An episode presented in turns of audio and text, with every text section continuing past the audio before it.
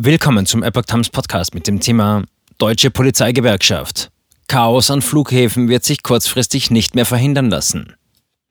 Ein Artikel von Epoch Times vom 27. Juni 2022. Die Deutsche Polizeigewerkschaft hat die Erwartungen an den geplanten Einsatz ausländischer Helfer an deutschen Flughäfen gedämpft. Der Vorsitzende Heiko Tegert sagte dem Handelsblatt vom Montag, das Chaos an den deutschen Flughäfen werde sich kurzfristig nicht mehr verhindern lassen und das wisse die Politik auch sehr genau.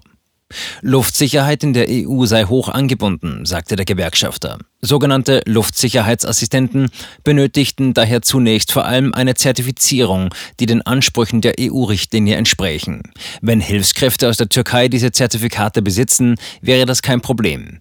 Am Wochenende war bekannt geworden, dass die Regierung die Einreise von hunderten ausländischen Hilfskräften ermöglichen will, die auf den Airports etwa in der Gepäckabfertigung aushelfen sollen. Aus Regierungskreisen hieß es, geholt werden solle eine vierstellige Zahl an Hilfskräften aus der Türkei. Fluggesellschaften und Flughäfen macht derzeit vor allem Personalmangel zu schaffen.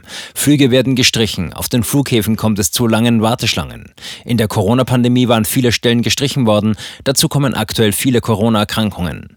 Einer Studie des Instituts der deutschen Wirtschaft zufolge fehlen derzeit an deutschen Flughäfen rund 7200 Fachkräfte. Die Branche hat die Regierung daher um Hilfe gebeten.